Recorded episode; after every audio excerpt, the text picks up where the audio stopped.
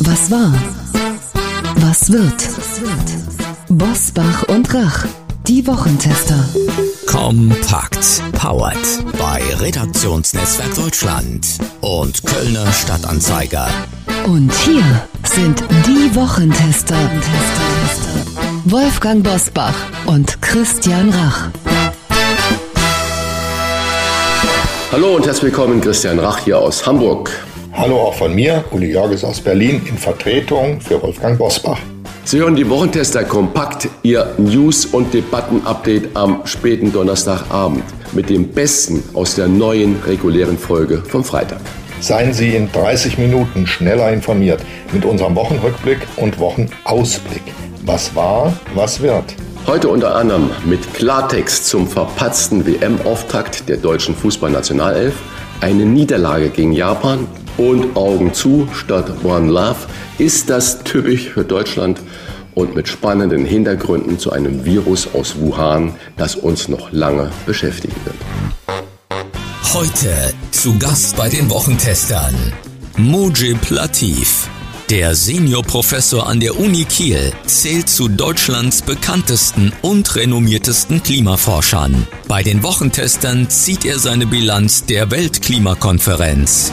Wir können ja nicht auf den letzten warten. Wir sehen es ja jetzt bei den Weltklimakonferenzen. Das war jetzt die 27. Weltklimakonferenz und die Emissionen steigen immer noch. Das heißt, man muss sich natürlich schon eingestehen, dass diese Weltklimakonferenzen einfach nicht zielführend sind. Wir müssen uns also andere Formate überlegen. Ich nenne es eine Allianz der Willigen. Das heißt also, die Länder, die etwas tun möchten, die sollten jetzt einfach vorangehen. Und es ist ja nicht so, dass es äh, keine Länder gibt, die nicht auch schon ihren Ausstoß von Treibhausgasen deutlich gesenkt haben. Ich möchte zwei Zahlen hierzu nennen. Seit 1990 ist der weltweite Ausstoß von CO2 ungefähr um 60 Prozent gestiegen, bei uns in Deutschland um knapp 40 Prozent gesunken. Das heißt also, es ist möglich. Professor Dr. Martin Korte der Neurobiologe forscht am Helmholtz-Institut für Infektionsforschung in Braunschweig zu Long-Covid. Er erklärt, mit welchen Langzeitfolgen wir durch Corona rechnen müssen. Es gibt relativ beunruhigende Studien, die zeigen, die wurden in Großbritannien gemacht, wenn man Menschen mit Long-Covid in einem bestimmten Alter, sagen wir zum Beispiel 50 Jahre, mit anderen 50, 60, 70-Jährigen vergleicht, die auch die Pandemie durchgemacht haben, aber die nicht infiziert wurden, die keine Long-Covid-Symptome haben, dann sieht man, dass diese Gehirne, die an Long-Covid leiden, die Gehirnnebel haben, Gedächtnis- und Konzentrationsschwierigkeiten um 10 bis 20 Jahre gealtert sind. Die vollständigen Gespräche hören Sie in unserer regulären Folge am Freitag um 7 Uhr. Wie war die Woche? Wolfgang Bosbach und Christian Rach sind die Wochentester. One Love als Kapitänsbinde bei der Fußball-WM, das war in dieser Woche der Hauptaufreger. Natürlich wirft es die Frage auf, ob wir Moral nur den anderen predigen, aber selbst nicht leben. Wenn ich jetzt Katar betrachte und dann sehe, dass nur sechs europäische Teilnehmer von 32 WM-Teilnehmern diesen Aufstand um die Kapitänsbinde gemacht haben, dann sehen wir, dass es nicht bei allen Nationen so hoch angesehen wird wie bei uns. Und wir müssen natürlich auch sagen, dass in Katar 2015 die Handballweltmeisterschaft war. Dann war die Leichtathletik-WM in Katar. Die Formel 1 ist regelmäßiger Gast in Katar. Da wird übertragen, da wird Werbung gemacht. Und wenn ich jetzt an die nächsten WM-Gastgeber schaue, der eine ist führend im internationalen Drogenhandeln und mit Mafia-Strukturen durchsetzt.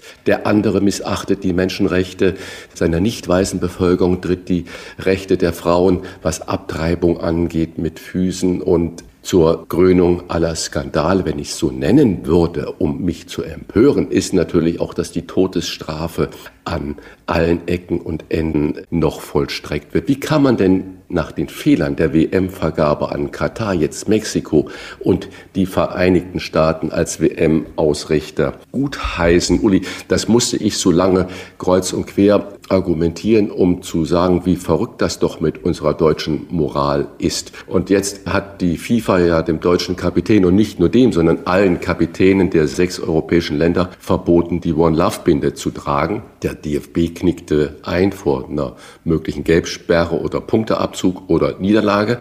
Und äh, weil die FIFA ja diese Strafen gar nicht genau formuliert hat. Ist das peinlich oder ist das äh, konsequent, was wir jetzt da machen? Wie ordnest du diese One Love Kapitänsbinden Aufregung ein? Es ist so peinlich, dass es kaum zu beschreiben ist. Ich muss es sagen, es geht mir unglaublich auf den Nerv. Wir hören jetzt seit Monaten über diesen Weltschänder Katar, den angeblichen Weltschänder. Wir werden hoch und runter unterrichtet über Baustellen und gestorbene Arbeiter und Frauenrechte und Schulenrechte und so weiter. Das ist alles richtig gewesen, darauf hinzuweisen. Aber nun, ähm, denke ich, wissen wir es auch.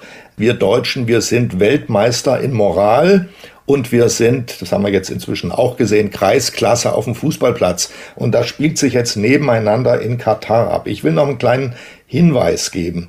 Der Klimagipfel mit der Creme der internationalen Politik hat im ägyptischen Sharm el-Sheikh stattgefunden. Ägypten ist nun wirklich ein Staat, über den es viel unter Menschenrechtsgesichtspunkten zu reden gäbe. Es ist eine ziemliche Diktatur. Also äh, Herr Sisi, der Staatschef, ist einer, der keinen Widerspruch erträgt. Niemand von der internationalen Politik hat ein Wort darüber verloren bei dieser Klimakonferenz und gleichzeitig sind sie alle hergefallen über Katar. Und das Verhalten der Deutschen insgesamt, der deutschen Nationalmannschaft im Besonderen, sich mit dieser Frage schon während des ersten Spiels noch intensiv zu beschäftigen, ist mir vollkommen unerklärlich. Es ist wieder mal ein Symptom dafür, dass in Deutschland alles zur Hysterie gerinnt, alles kein interessantes, großes, wichtiges Thema entkommt dieser hysterischen Verzerrung. Und damit haben wir es jetzt zu tun. Wir werden noch, bis die deutsche Mannschaft, ich fürchte mal, ausgeschieden ist aus diesem Wettbewerb, werden wir noch damit zu tun haben. Und ich finde übrigens keinen Begriff so fragwürdig und merkwürdig wie Bindenfrage. Der öffentliche Druck auf diese armen Fußballspieler, ein arm meine ich nicht im wörtlichen Sinne, der war ja so immens. Nun kommt diese Niederlage gegen Japan und ich habe das Spiel selber überhaupt nicht gesehen. Bei mittags um zwei oder um drei, wann es lief, habe ich keine Zeit für Fußball zu schauen. Aber ich habe dann abends Kommentatorenfragen gesehen. Nicht ein einziger Kommentator hat zum Beispiel diese Binde an seinem Jackett oder Hemd oder Pullover getragen. Kein einziger. Die Fußballer, die sollten das machen. Man hat nicht einmal gesagt, Menschenskinder, war bei euch der Kopf denn überhaupt frei? Konntet ihr denn spielen? Sondern man hat nur gesagt, ihr wart keine Einheit, ihr wart das nicht und so weiter und so fort. Und dann diskutiert man darüber, ob dieses kleine Zeichen, dass sich die beim, beim Mannschaftsfoto die äh, Spieler die Hände vor den Mund gehalten haben, dass das jetzt ein Zeichen ist. Und die Presse sagt, das war doch zu wenig. Wie ist deine Einschätzung dazu? Ja, das war nicht nur zu wenig, das ist auch das völlig falsche Zeichen gewesen. Das ist doch das Schlimme dabei. Wenn sich jemand den Mund zuhält, ist das ein Zeichen dafür, dass er nicht reden darf. Also man hat mir den Mund verboten.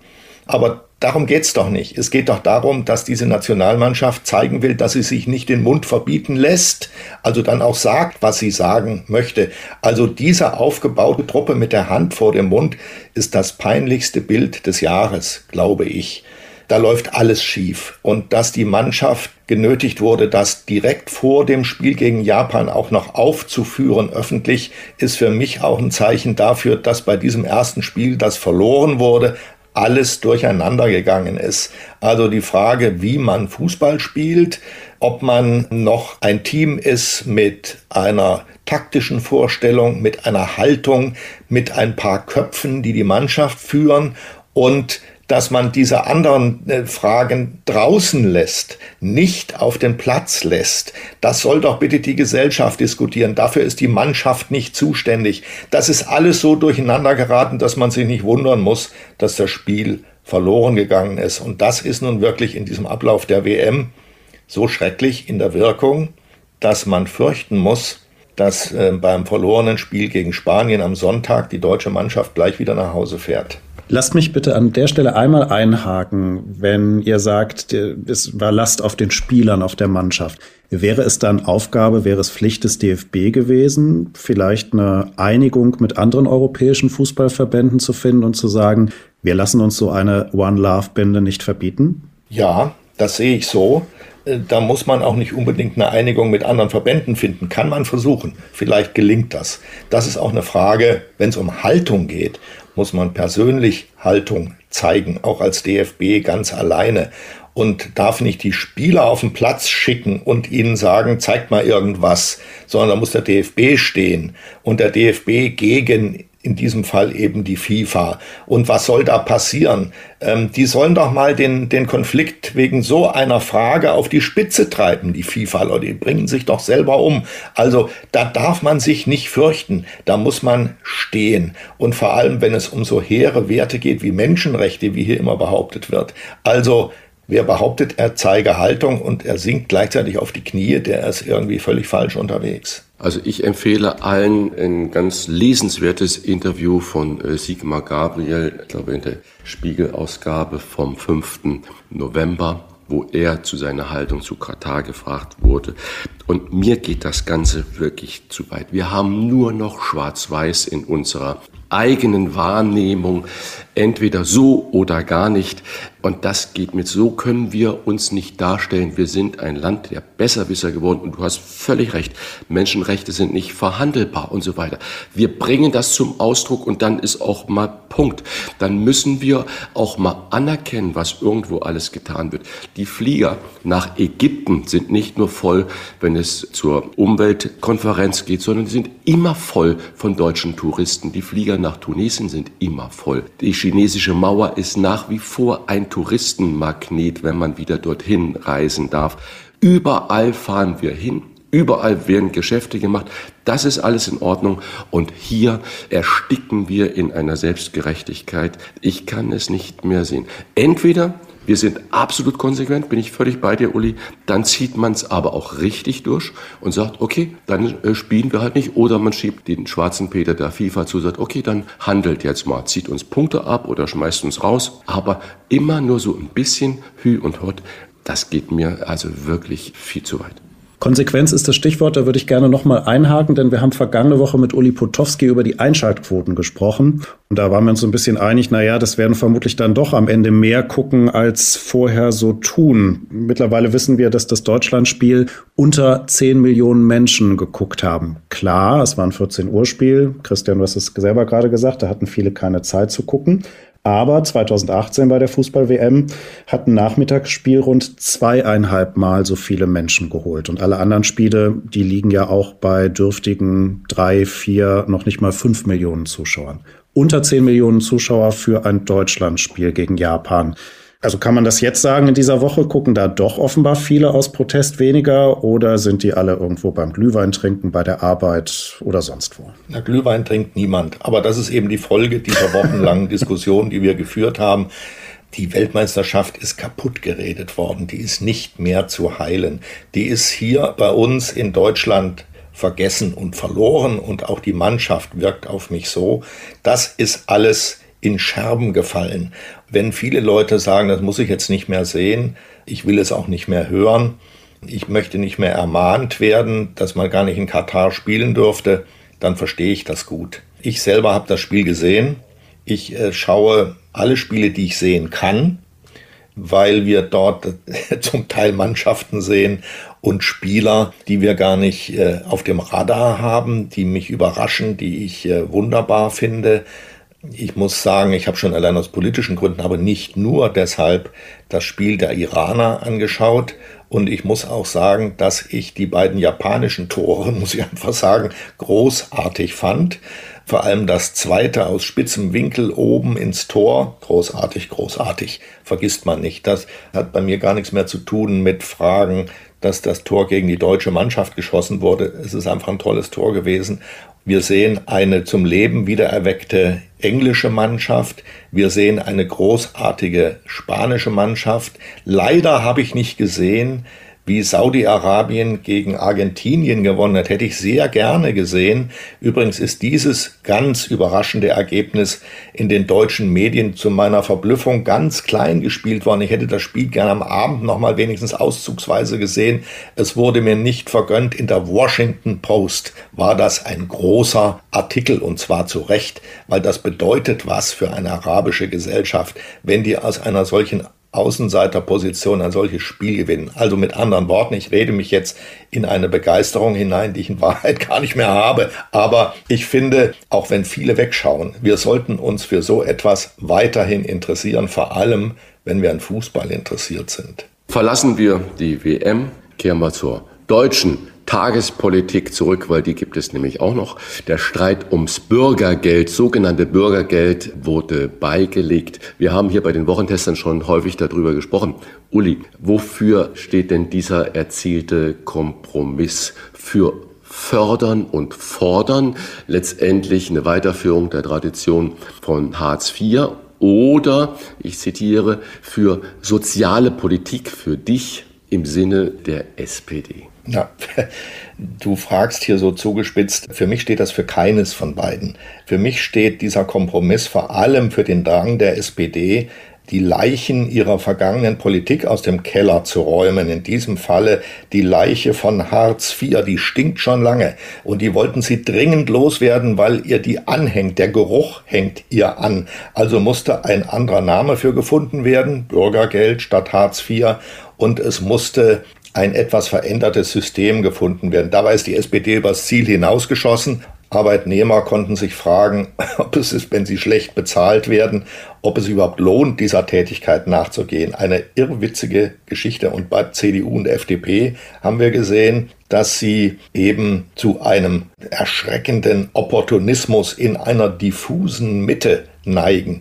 Sie wollen eigentlich nicht richtig mitgehen, aber sie trauen sich nicht richtig Nein zu sagen. Und die FDP im speziellen Fall hat das hohe Schonvermögen, das da vorgesehen war, das nicht angetastet werden darf, für die Mittelständler, die arbeitslos werden und irgendeinen Laden schließen müssen, ganz besonders im Auge gehabt. Alles kleinkariert und mit einer systematischen Sozialpolitik nicht zu erklären. Für mich ist das ganze Projekt ja nicht zeitgemäß gewesen, muss ich mal vorsichtig sagen. Es werden überall Arbeitnehmer gesucht, es sind überall Arbeitsplätze nicht besetzt. Ich glaube, die Situation war seit vielen Jahren nicht so günstig, Arbeit zu finden. Und in einer solchen Zeit darf man einfach das Nichtarbeiten nicht begünstigen.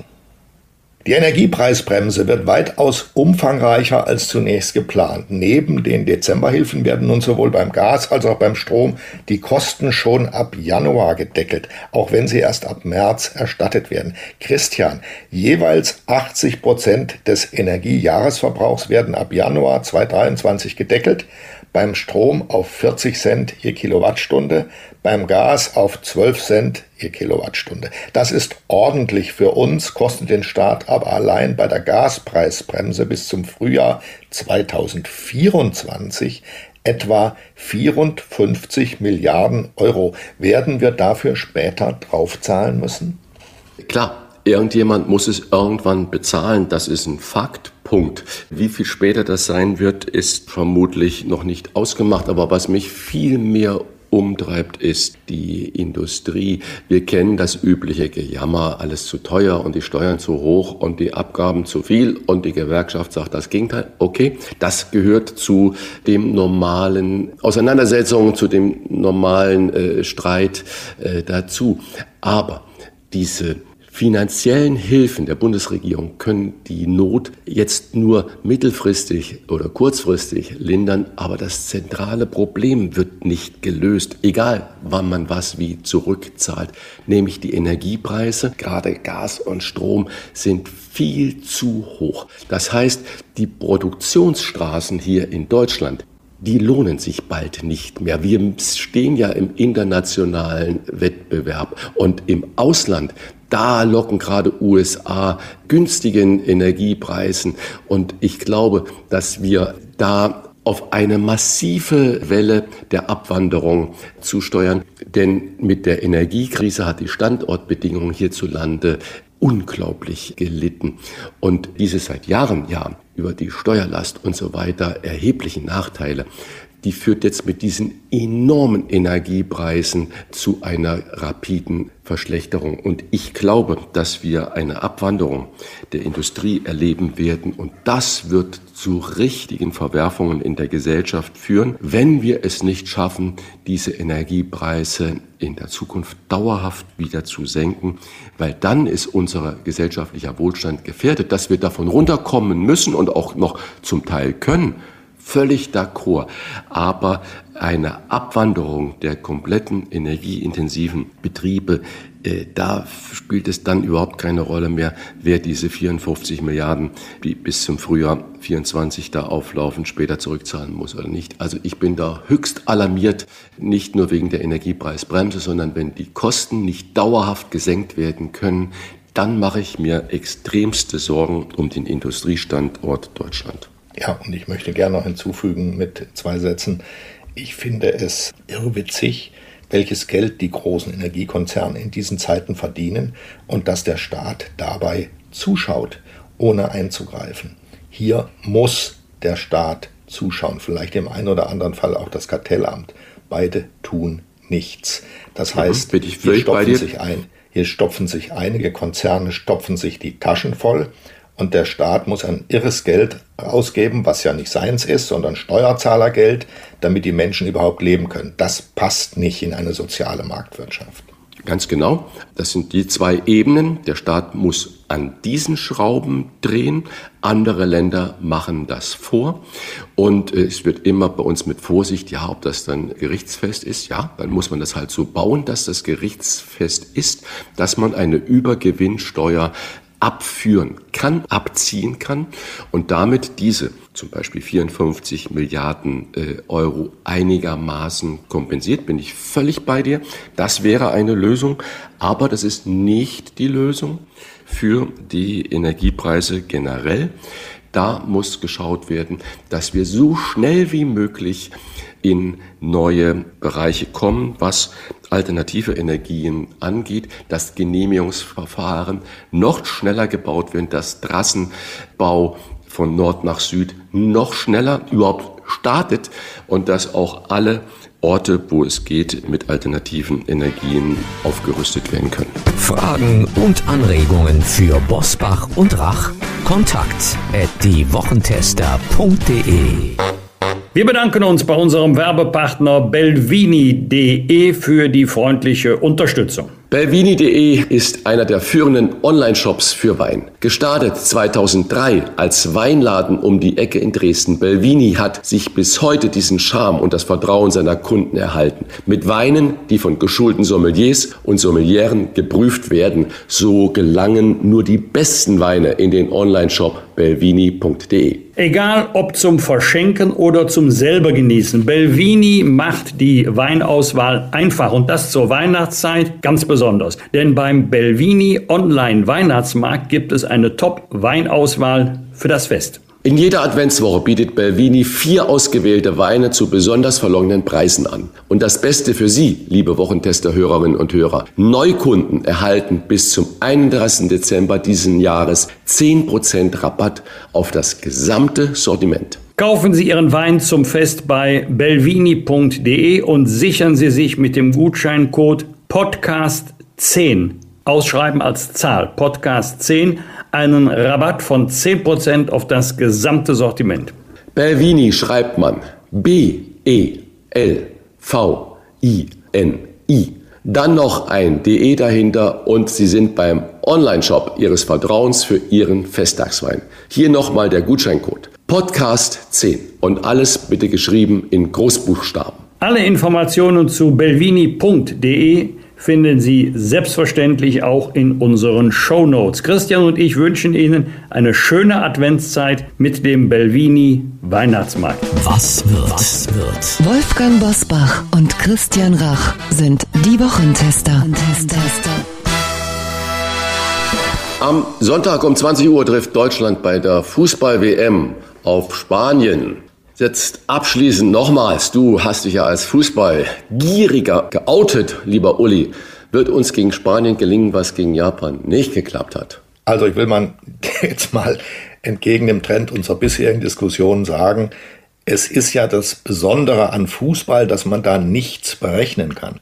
Da passieren ja die überraschendsten Sachen. Ja? Saudi-Arabien schlägt Argentinien. So, also man kann auch nicht von vornherein sagen, da haben die Deutschen keine Chance, weil halt die Spanier so toll mit 7 zu 0 begonnen haben. Das heißt gar nichts. Ja? Die können schon im nächsten Spiel ganz schwach sein, weil sie einen schwachen Tag haben oder weil irgendjemand in der Abwehr nicht funktioniert was wissen wir denn? Also das ist der Hoffnungsfaktor, den man im Fußball immer haben kann. Aber ich muss sagen, daran kann ich mich nicht richtig aufrichten. Nach dem ersten Spiel der Spanier fürchte ich, dass Deutschland an diesem Sonntag schon ausscheiden wird nach zwei verlorenen Spielen.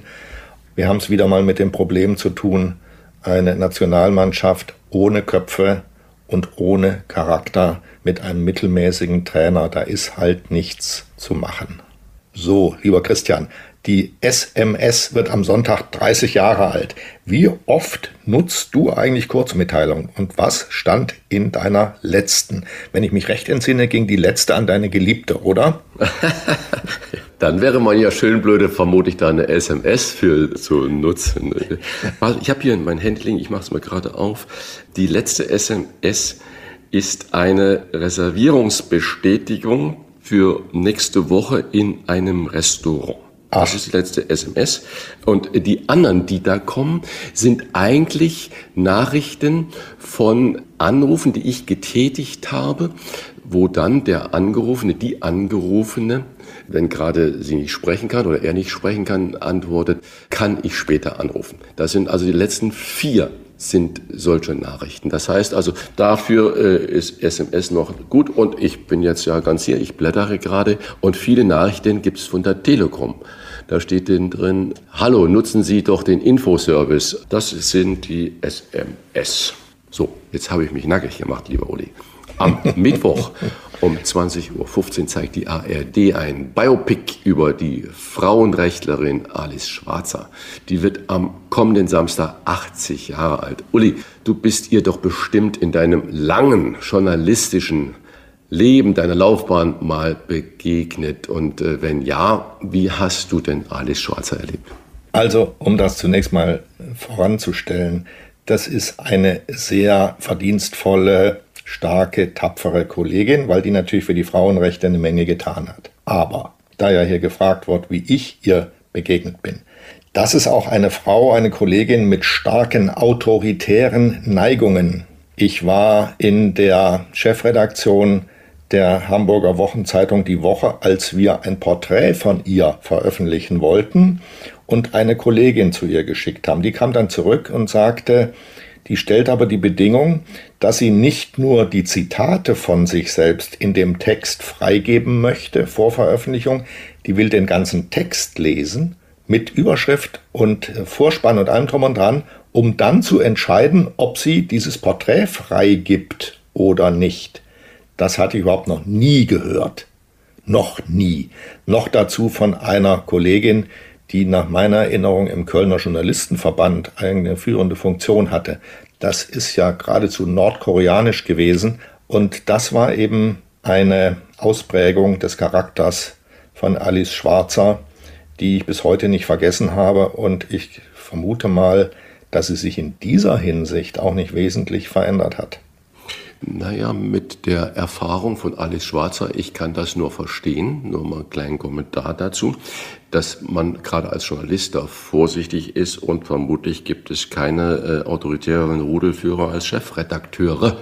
Ähm, das nur mal so. Und äh, mit Überschriften kann man alles kaputt machen, auch wenn man den Inhalt und die Zitate vorher freigegeben hat. Also diese Sorge von Alice Schwarzer, die sie scheinbar vor Jahren schon erkannt hat, die kann ich sehr gut verstehen. Ja, aber das ist Banking? doch dann kein Porträt mehr. Das ist doch ein bestellter Text.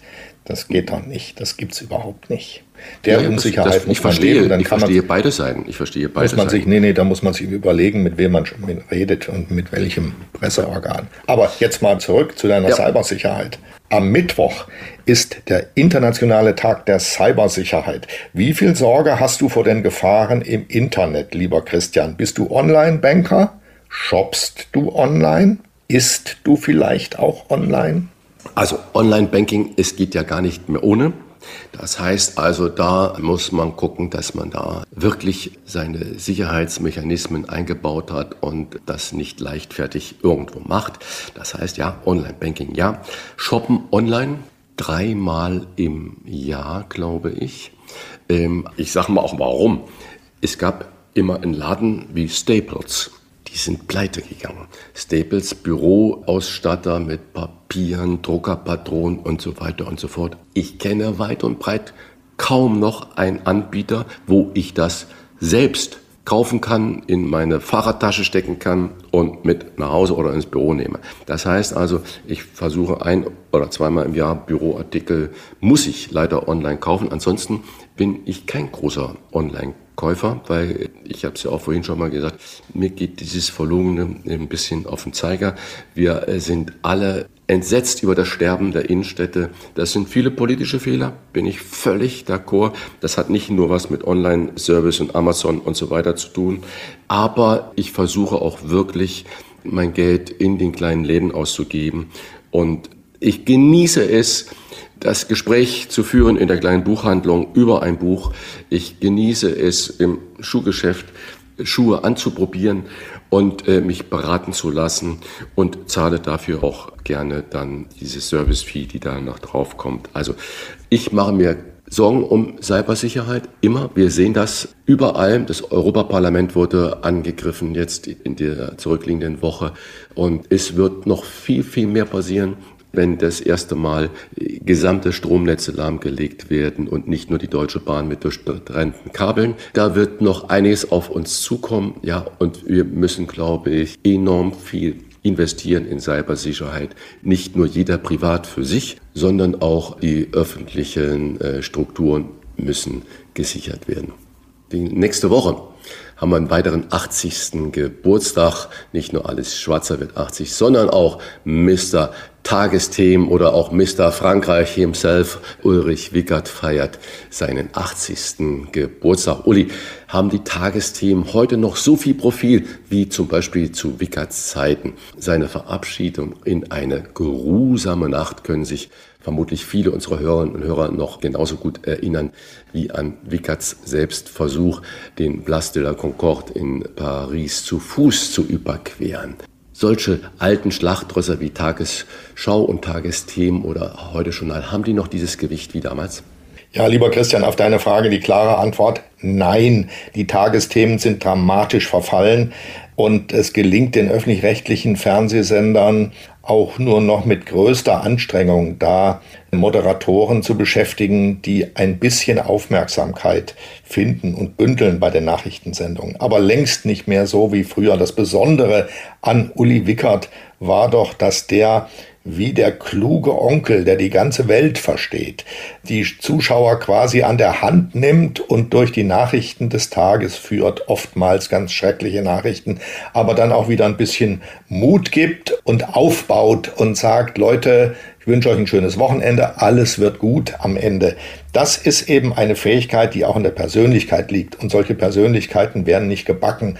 Die sind dann halt irgendwann nicht mehr im Dienst und man muss sehen, dass man sich durchhangelt. Und ich habe das Gefühl, Deutschland hangelt sich im Moment überall durch. Es gibt keine Uli Wickerts mehr. Kann das auch sein, dass die Redaktionen, die Fernsehredaktionen, die Chefredaktionen alle so stark sind, dass der Presenter, der Anchorman das nur noch so eins zu eins rüberbringen muss, ohne Spielräume der persönlichen Nuancierung zu haben? Ich glaube nicht. Ich, mein Eindruck ist eben, dass die Redaktionen eher schwächer geworden sind. Von den Chefredaktionen möchte ich mir kein Urteil machen. Die kenne ich nicht persönlich, kann ich nicht beurteilen. Aber die Moderatoren früher, die Presenter, wie du sagst, die waren eben so stark, die haben sich ihren Spielraum selbst genommen. Die haben gesagt, was sie denken und die haben sich auch ihre Moderationen selbst geschrieben und die haben spontan formuliert und die haben mit den Zuschauern gelebt. Also man hat ja immer gemerkt, wenn man Uli Wickert gesehen hat, der fühlt heute ungefähr so, wie du auch fühlst. Der sieht diese Nachricht genau so, wie du sie auch instinktiv aufgefasst hast. Und das ist eine ganz wichtige Sache. Also solche Menschen, die solche wichtigen zentralen Nachrichten moderieren, müssen etwas mehr haben als andere Menschen. Die müssen eine besondere Fähigkeit haben, eine Ausstrahlung, um die Menschen zu faszinieren. Und ich wiederhole mich, backen kann man die nicht. Die muss es geben und dann müssen die Sender in der Lage sein, die zu erkennen und aufzubauen. Es gibt ja ein paar ganz gute. Ich will es jetzt nicht dramatisch zeichnen. Also mir gefallen ein paar ganz gut, aber in den Tagesthemen mh, hm, gefällt mir gar niemand mehr. Bosbach und Rach. Im Internet diewochentester.de. Das waren die Wochentester kompakt mit Unterstützung vom Kölner Stadtanzeiger und dem Redaktionsnetzwerk Deutschland. Wenn Sie Kritik, Lob oder einfach nur eine Anregung für unseren Podcast haben, schreiben Sie uns auf unserer Internet- und auf unserer Facebook-Seite. Fragen gerne per Mail an kontakt@ diewochentester.de und die Wochentester schreiben wir zusammen. Wenn Sie uns auf einer der Podcast-Plattformen abonnieren und liken, freuen wir uns ganz besonders. Die neue reguläre Folge hören Sie am Freitag um 7 Uhr. Danke für Ihre Zeit. Was war? Was wird? Wolfgang Bosbach und Christian Rach sind die Wochentester. Ein Maßgenau Podcast. Powered bei Redaktionsnetzwerk Deutschland und Kölner Stadtanzeiger.